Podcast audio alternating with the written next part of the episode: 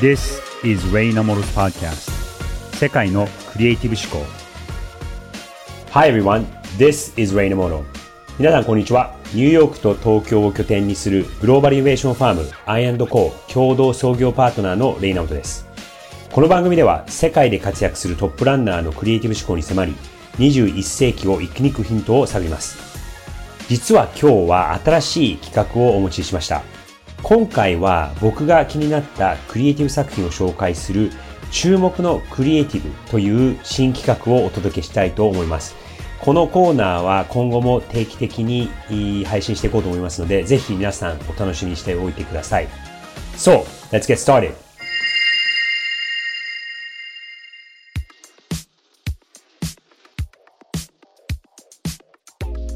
これまでにもゲストの方にはマイノリティとしての挑戦をテーマにお話を伺うことも多かったんですが、えー、今回はそこにも少し関係しているクリエイティブを紹介したいと思います。また、あと最近国際女性デーがあって、女性の権利をこう唱えるという活動も、まあ、100年ぐらい、えこれは行われている活動ではあるかもしれないんですが、ようやく日本でもこういうことに最近、え注目されてきたのかなと思うので、今回はそれにちなんで女性のアーティストが作ったクリエイティブを紹介してみようと思います。僕のお友達でもあるスプツニコさんという日本人のアーティストなんですけども、その方はですね、えー、もう大学生の頃から話題になる作品を作られている方で、日本の出身の方なんですけども、ロンドンの、えー、アートの大学に行かれて、その時から、えー、作品を積極的に活発的に発表されている方なんですね。でその彼女が、えー、ご自身のテーマとして、その性別の違い、ジェンダーをテーマに制作した作品なんですが、その名前も、生理マシーンという、ちょっと驚きの名前かもしれないんですけども、その作品を紹介しようと思います。この作品は、実は最近のものではなくて、2010年に発表された作品で、ジェンダーに関係なく女性の生理を体験することができる機会で、生理痛を再現するために、下腹部を刺激する電極や出血を疑似体験するための血液供給システムが内蔵されているんです。で、ちょっとこれ、あの、実際に使う道具かっていうとそうではなくて、えー、デザインとかアートの業界ではこれ実はスペキュレティブデザインというカテゴリーで、えー、まとめられているんですが、スプツニコさんはそのスペキュアーティストなんですけども、えー、どっちかっていうともうちょっとその、え、未来をこう作っていくという感じのスペキュレティブデザインっていう分野を専門に活動されて、えー、来られた方です。なので、この、えー、整理マシン、道具は、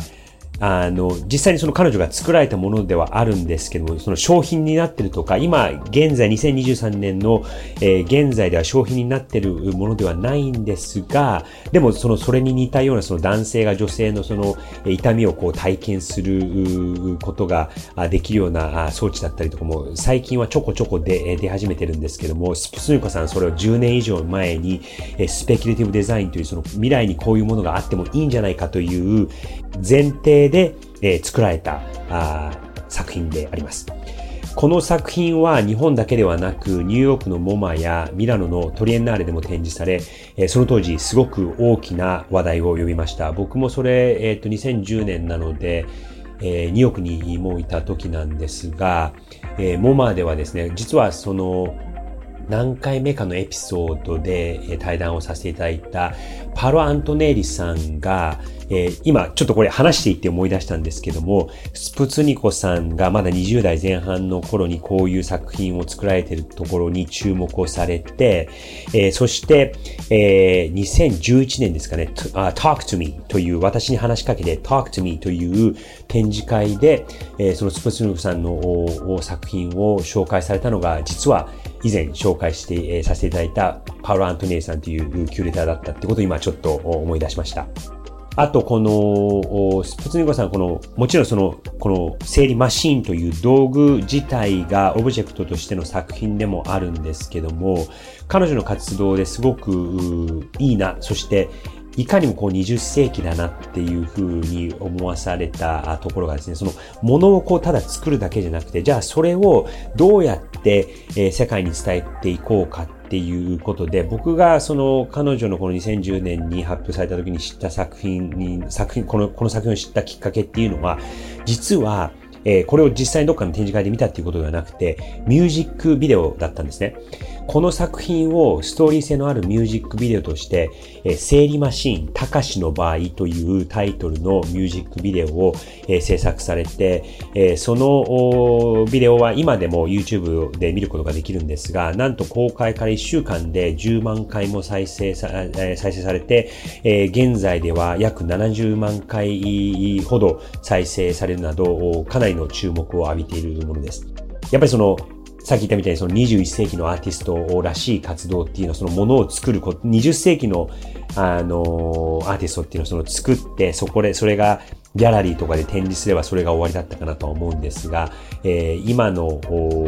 アーティスト、スプツジゴさんだったりとか、あと別の回でも紹介させていただいた、えー、松山さん、日本人でニューヨークで活躍されている松山さんも、あの、彼の場合はその YouTube に何かを上げたっていうことよりかは、壁画をこう自分でこう、ある意味陣取って作ったりとか、その、作った作品を自分のそのスタジオの中だけで、えー、撮っとくんではなくて、じゃあそれをどう発信していこうかっていうこともすごく意識されているのは、あの、いかにも21世紀のアーティストらしいなというふうに思いました。今回この注目のクリエイティブっていう新しいコーナーをやり始めるんですが、えー、こういう感じに、えー、その背景を説明したりとか、あと、えー、特に今回の場合ミュージックビデオなので音声があるので、これをポッドキャストではあの、画像はもちろん映像は見れないんですけども、えー、音声をちょっと聞いていただいてどんなものかということを、えー、想像していただければなと思います。で、これは、あの、詳細の欄にリンクを貼っておきますので、ぜひぜひ見てみ、えー、てください。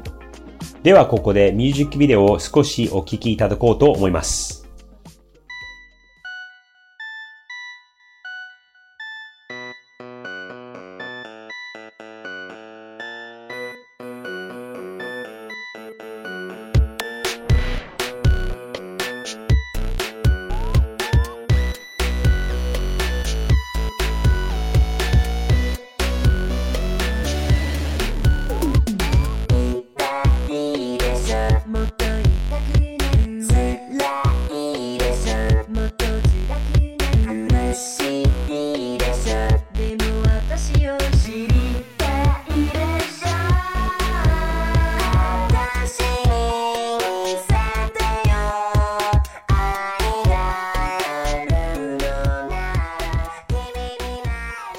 プツニコさんはミュージシャンで作曲もされるんですが、このミュージックビデオではアップテンポな音楽とともに、えー、女装をするのが好きなたかしという男性が登場します。で、実はスプツニコさんご自身がこのメインのキャラクターになって、えー、このミュージックビデオの中で演じられてるんですね。その生,、えー、生物学的にも女性に近づくためにその生理マシーンという機械を身につける、そうしたえー、ストーリーです。ここ、あの、今これ、音声でかでしかあ、皆さん聞こえてないので、どういう画像が繰り広げられてるかというと、えー、若いこの男性である人が女装して、で、そのお友達と、えー、夜の街にこう繰り出していくっていう、その服装を着替えるところから始まるわけなんですが、その時にこの生理マシーンっていうのがその動画の中に映って、そして、えー、このたかしさんがそれをこう身につけるわけです。で、この街を歩いているうちに、えー、お腹が痛くなったりとか、出血がしてしまうっていうところのこの疑似体験を、このミュージックビデオの中で、えー、見れるわけなんですが、その歌詞でも、その女性がどういうこういう痛みだったりとか苦しみを体験するかっていうのが、このポップなミュージックで、え、歌われているわけです。でこの動画が流れているそのミュージックビデオの中では、えー、主にその女装をしている、まあ、スプスニコさんは女性なんですけども、あえて男性として演じていて、そして女装をして、ビデオの中ではこの男性の顔と女性の女装をしている高橋さんのところがこう行ったり来たりとして、男性にはわからない痛みだったりとか体験も、こう、この疑似体験、そしてこのミュージックビデオという表現の中で、感覚的にもこう分かってもらおうという、そういう試みになっています。このミュージックビデオでは、生理という女性特有のプロセスを異なるジェンダーの人が体験することで、どうアイデンティティに影響するのかが描かれています。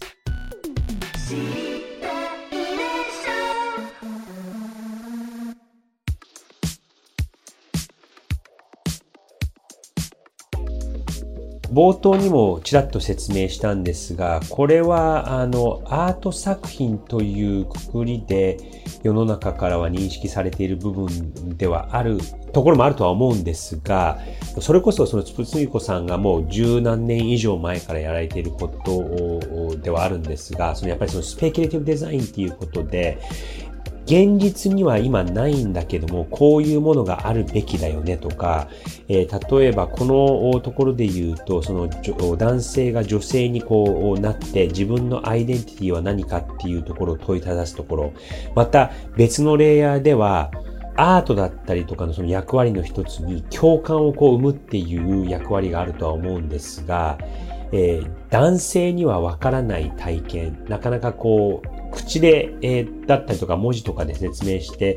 えー、理解はできるんだけれども、本当にその体験をしないとわからないっていうのは、やっぱり、その生理だったりとか、えー、もうちょっとその広げて言うと、あの、子供を産むだったりとか、やっぱりその、どうしても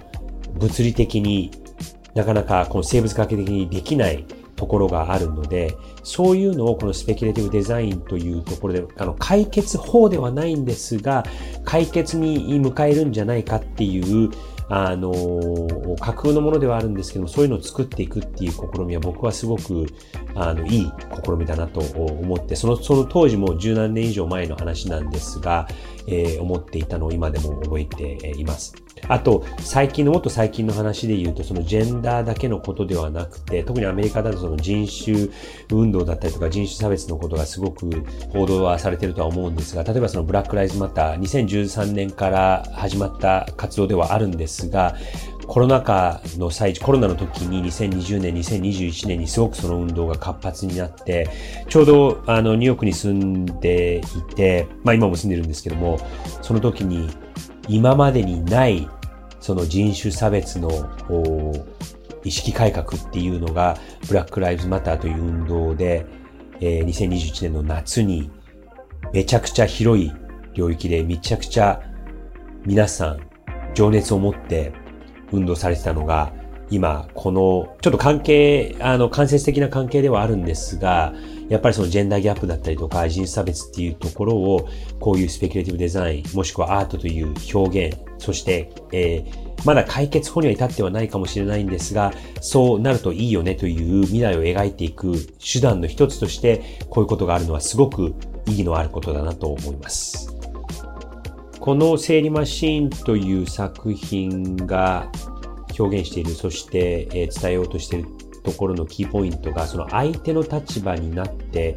え理解をする、体験をする、認識をするっていうところなんですが、その黒人の方の髪の毛ってその癖っ気で、えー、まっすぐではなくて、そのこう、カーリーになってるところがあるんですが、実はそれって、えー、無意識にも、逆にも、あの、意識的にも差別をされる要因になって、残念ながらなってしまっている事実もあるんですね。なので、その、黒人の方で、特に女性の方で、その髪の毛をこう長くされている方で、えー、よくやられるのが、毎日その1時間半とかこうかけて、えー、髪の毛をこうストレートにするっていう作業をされている人がとても実は多いんです。で、これも聞いた話なんですけども、その、やっぱりその髪の毛で、えー、変えな、あの、ストレートにしなきゃいけない時に、その薬品とかを使わなきゃいけなくて、その薬品っていうのも結構その強い薬品だったりすると、その、えー、頭皮にかかる刺激っていうのも少なくなくて、それが痛かったりとか、そういう苦労をされてでも見えないところの努力をして、その人種差別と戦っていく。で、これっていうのは、その白人だったりその黒人じゃない人が、えー、やっぱりその立場にならないとわからないっていうのは、あのー、そういうところにも隠されていて、今この話したことはもう一つの単なる一つの例ではあるんですが、もう100個、200個、1000個、1万個というぐらいそういう見えない例っていうのは、ありとあらゆるところに隠されていて、やっぱりその、英語で言うとエンパティっていう言葉、日本語でもちょこちょこ最近出てくるかなと思うんです。その共感度を、共感するっていうところは、あの、今後もっともっと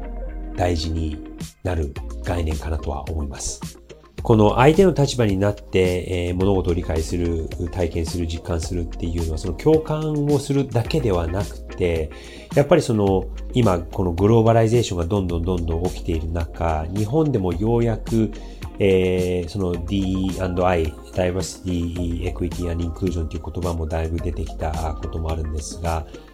やっぱりその多様性っていうところが今後どんどん増えていくと思うんですね。で、多様性がなぜ大事かっていうと、結論から言うと、多様性っていうのは、あの、新しいことにつながったりとか、やっぱりイノベーションにつながるわけなんですよ。アメリカが、まあ、社会的には、僕もアメリカに住んでる人間として、かなりその懐疑的なところだったりとか、疑問はたくさん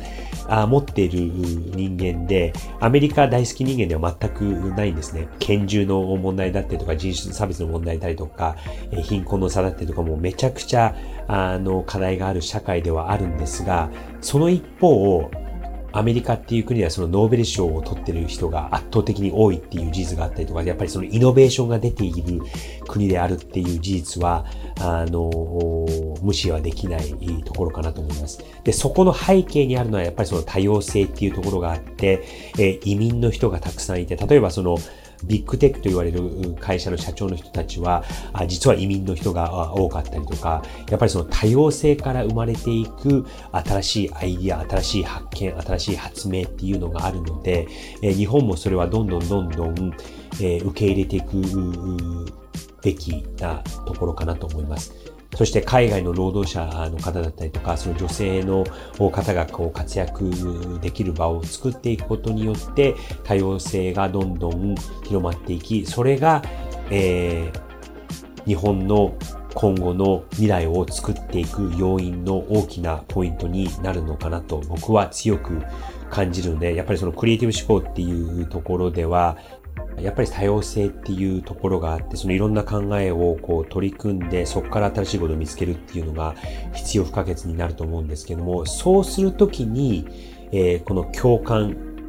エンパシーを持って、いろんなことを受け入れて、相手の立場になって物事を見て、あ、こういう見方もある。こういうこともある。こういう苦しみもあるってことを分かることで、えー、クリエイティビティが高まっていくのではないかなと思います。ここでちょっと最近僕が気になっていることの共有なんですが、しばらく前の話にはなるんですが、皆さんアメリカで行われるスーパーボールっていうのをご存知でしょうか？これはですね、アメリカンフットボールの、えー、チームが、トップの2つのチームが競い合って、そしてその年の一番、えー、強いアメフトのチームを決めるという、えー、毎年行われるスポーツのイベントなんですけども、このイベントっていうのは実はアメリカの3人に2人が見るようなもう国民的なイベントなんですね。で、この時に、やっぱりその視聴率がもう圧倒的に他の番組だったりとか他のイベントに比べて圧倒的に多いので、高いので、視聴率が高いので、いろんな企業、いろんなブランドがもうこぞってそこでコマーシャルを発表するわけです。なんですが、今回の、もう1ヶ月ちょい前の話なんですが、今回のそのスーパーボールのイベントで面白かったのは、話題になったのは、まあ、ある意味ブランドなんですけども、えー、個人なんですね。で、どうしてこの話を今日しようかなと思った背景には、その、今日紹介させていただいた、えー、スプツニ子さんの生理マシーンにもちょっと関係するんですけども、あの有名なビッグアーティスト、リアナが、えー、ハーフタイム、その前半と後半のゲームのハーフタイムで、えー、パフォーマンスをしたんですけども、その時に実はしれっと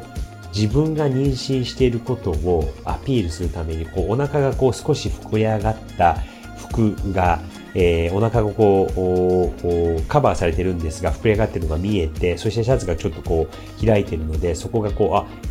明らかに妊娠してるのがわかるコスチュームを着て、パフォーマンスをしてたんですね。そのそのパフォーマンスっていうのも、この舞台がこう宙吊りになって、すごいところでよくできるなって、あれ妊娠してるしてないっていうこと関係なく怖いんじゃないかなって思うような風景だったんですが、そのことがですね、実はめちゃくちゃ話題になって、あの、そのやっぱりその女性のエンパワーメントっていうところもありますし、あとその妊娠をしていて、そしてなおかつ、ああいうところで活躍している。そしてリアナは歌手なので、それが彼女の仕事なんですけども、えー、仕事をしているっていうことが全く、あの、イレギュラーではなくて普通だっていうことを、言葉ではなくて、ああいう形で、えー発表をあからさまにしてたわけではないんですけどもアピールをしてたっていうのがすごく斬新で、そしてもうインターネットではめちゃくちゃ英語圏のインターネットはバズっていたわけなんです。そしてそのビジネスの方から考えると、実はこれもご存知の方はいるとは思うんですが、リアナは、えー、ご自分のブランドを立ち上げていて、フェンティという、えー、コスメのブランドを立ち上げて持っている人でもあるんですが、明らかなそのフェンティという化粧品のブランドの、えー、プロモーションではないんですが、やっぱりその彼女が、えー、ああいう場で、そしてメイクアップもすごくしっかりされていて、顔もこうバーンって映りながらパフォーマンスをすることが、そのフェンティというブランドに間接的に与える影響っていうのも計り知れないぐらいあって、こういうそのブランドの作り方っていうのは今までになかった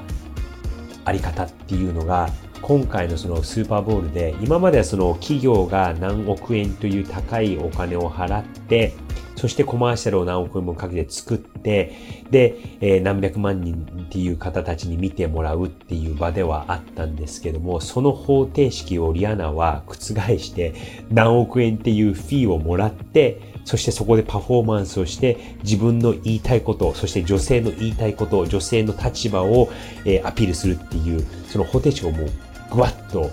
覆した今までになかった出来事だったなっていうのを今回のスーパーボールでえ思ったので、これはあの音声とはちょっと流せないんですが、皆さんオンラインで検索をしてみて、えー、見てない方がいらっしゃったらぜひぜひ見ていただきたいなと思います。さて、ここまでお送りしてきました、レイナウトの世界のクリエイティブ思考。今回は新企画のコーナー、注目のクリエイティブで、スプツニコさんの整理マシーンという作品をご紹介しました。スプツニコさんがこの作品を作られたのはすごいお若い時で、これがきっかけでこの世界に羽ばたくチャンスになったのかなと思います。特に今はもう携帯さえあればどこからでもいろんな作品が作れるわけですし、特に最近だとチャット GPT だったりとかミッドジャーニーのような AI の道具もどんどんどんどん使えるようになってきて、そのクリエイティブを作るっていうところのハードルがすごく下がってきてはいると思うんですね。でも逆に誰でもいろんなものが作れるようなな時代になってはきてはいるので、さらにこの自分らしい、そして他には真似のできないことをするっていう時に、やっぱりそのクリエイティブ思考っていうことをベースとして自分にしかできない AI を使ってもやっぱりその自分しかできない作品っていうものも今後皆さんもどんどん作っていくチャンスがあると思うので、ぜひぜひえー、こういう機会を活かして世界に出ていくような心構えを持っていただけると嬉しいです。この番組では今後リスナーの皆さんの注目のクリエイティブ作品についても紹介していけたらなと思っています。そのさっきの多様性ではないですけども、こういう視点で見ると、このものが、あの、面白いだったりとか、ああいう視点で見ると、こういう見方ができるっていう、やっぱりその視点の持ち方っていうのは、あすごく重要だと思うので、僕の視点だけではなくて、えリスナーの皆さんからの視点でも、そういう新しいものを発見していったりとか、別に最近のものではなくても、その古いものでも今のこのレンズで見るとまた新しく見えるっていうところもあるとは思うので、えー、そういうことも踏まえて、えー、ぜひぜひどんどん、えー、このハッシュタグ世界のクリエイティブ思考で投稿していただければなと思います。また番組では僕に直接質問ができるオープンメンタリングの出演者も募集しています。リスナーの皆さんとコミュニケーションを楽しみにしてますので、ぜひ詳細欄にあるリンクから応募してください。お待ちしてます。そのポッドキャストっていう一つのメディアをベースに新しいつながりとか、えー、僕とリスナーさんの皆さんとのつながりだけではなくて、リスナーさん同士のつながりっていうのもどっかでできるなとは思うので、またそのコミュニティっていうところが徐々に作られていって、今、そのね、音声だけでのつながりですけども、また別の形でつながるチャンスにきっかけになれば、あとても嬉しいです。そして、ここでお知らせです。実はですね、コメントでも皆さんからいくつかいただいていたことなんですが、ここまでとてもご要望の多かった番組の英語版 The Creative Mindset が公開されました。英語でインタビューをしているわけなんですが、その生の声を皆さんにもお届けしたくて、えー、今まではその日本語で少しだけ、えー、生の声が聞こえたんですけども、日本語で翻訳はしていたので、えー、それは今まで通り配信しつつ、別に世界のトップランナーの生の声をもっと聞きたいという方は、ぜひ番組詳細欄のリンクからお楽しみください。では、次回もお楽しみに。お相手はレイナウトでした。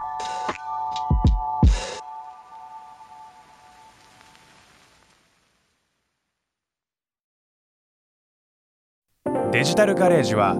危険な海に最初に飛び込むファーストペンギンスピリットを創業以来大事にし続けています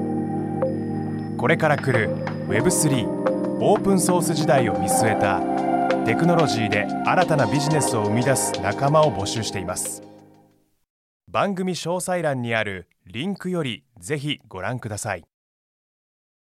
Web3 is here. Join us. Join the first penguins. New Context Designer. Digital Garage